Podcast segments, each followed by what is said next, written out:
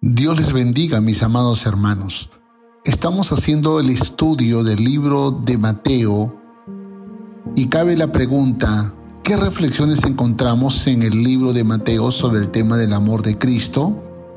Esta es la respuesta. Dios en su inmenso amor envió a su Hijo para que una vez más sea anunciado el arrepentimiento y perdón de pecados, no solo para judíos, sino también para gentiles. Y Jesús lo hizo por amor. Vamos a reflexionar sobre una verdad poderosa que la Biblia nos revela, Emanuel, Dios con nosotros. Así que no temas en reflejar su amor. Vamos a leer el libro de Mateo, el capítulo 1 del verso 20 al 23.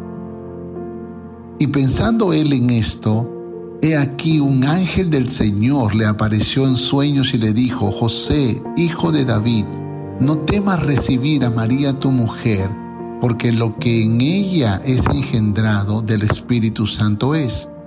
Y dará a luz un hijo y llamará su nombre Jesús, porque él salvará a su pueblo de sus pecados.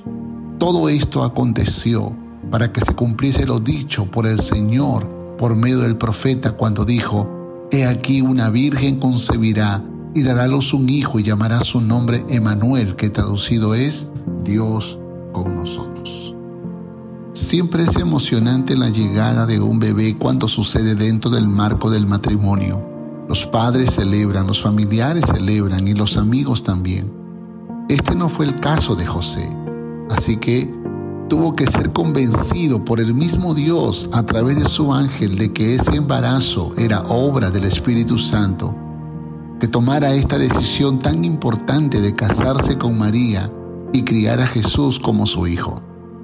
José le creyó a Dios, se casó con María, decidió criar al bebé con mucho amor y le puso por nombre Jesús.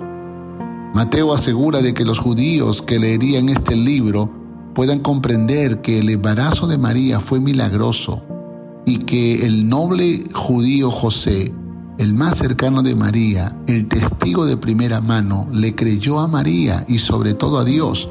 Por lo tanto, los demás judíos deberían también aceptar la historia como verdadera.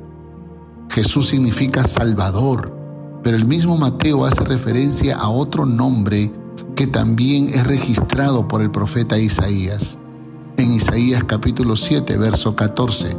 Por tanto, el Señor mismo os dará señal. He aquí que la Virgen concebirá y dará luz un hijo y llamará su nombre Emanuel. Emanuel significa Dios con nosotros. En otras palabras, el Salvador de nuestros pecados es Dios con nosotros. ¡Wow! Ya imagino la cara de los judíos cuando leyeron esta historia, sorprendidos, anonadados, maravillados. El mismo Dios viniendo al mundo para salvar a la humanidad que le despreció y que le dio la espalda. No hay historia de amor más grande que la historia de Cristo Jesús. ¿Se han dado cuenta que Mateo empieza y termina el libro hablando de Manuel? Sus últimas palabras que escribió fueron precisamente las últimas palabras del Señor Jesús cuando ascendió a los cielos. Mateo capítulo 28, verso 20, la segunda parte. Y he aquí yo estoy con vosotros todos los días hasta el fin del mundo. Amén. Emanuel, aleluya. Dios está con nosotros. El mismo Dios que se encarnó, que tomó forma humana, y que estuvo entre los hombres es el mismo Dios que ahora está presente con nosotros y en nosotros en la persona del Espíritu Santo.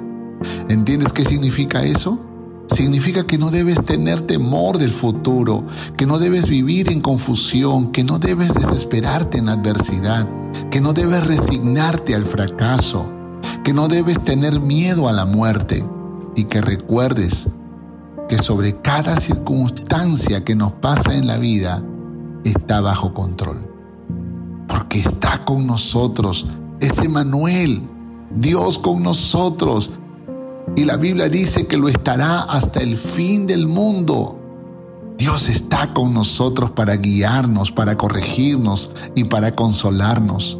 Su propósito es que reflejemos su amor, el amor de Cristo ese grandioso amor que se manifiesta en bondad, mansedumbre y compasión, recordando que no estamos solos, mucho menos en la adversidad. Dios está contigo y conmigo para ayudarnos. Emanuel, Dios con nosotros. Amado Dios, quiero darte gracias por tu inmenso amor. Ayúdame a reflejar tu bondad, mansedumbre y compasión Sé que estás conmigo y yo lo creo. Así que no temeré del futuro y aceptaré las circunstancias que me toquen vivir, pues tú estás bajo control de todo. En paz me acostaré y asimismo dormiré, porque solo tú, Señor, me haces vivir confiado. Te amo, Dios, en el nombre de Jesús. Amén. Amados, espero que este devocional haya sido de bendición para sus vidas. Paz a vosotros.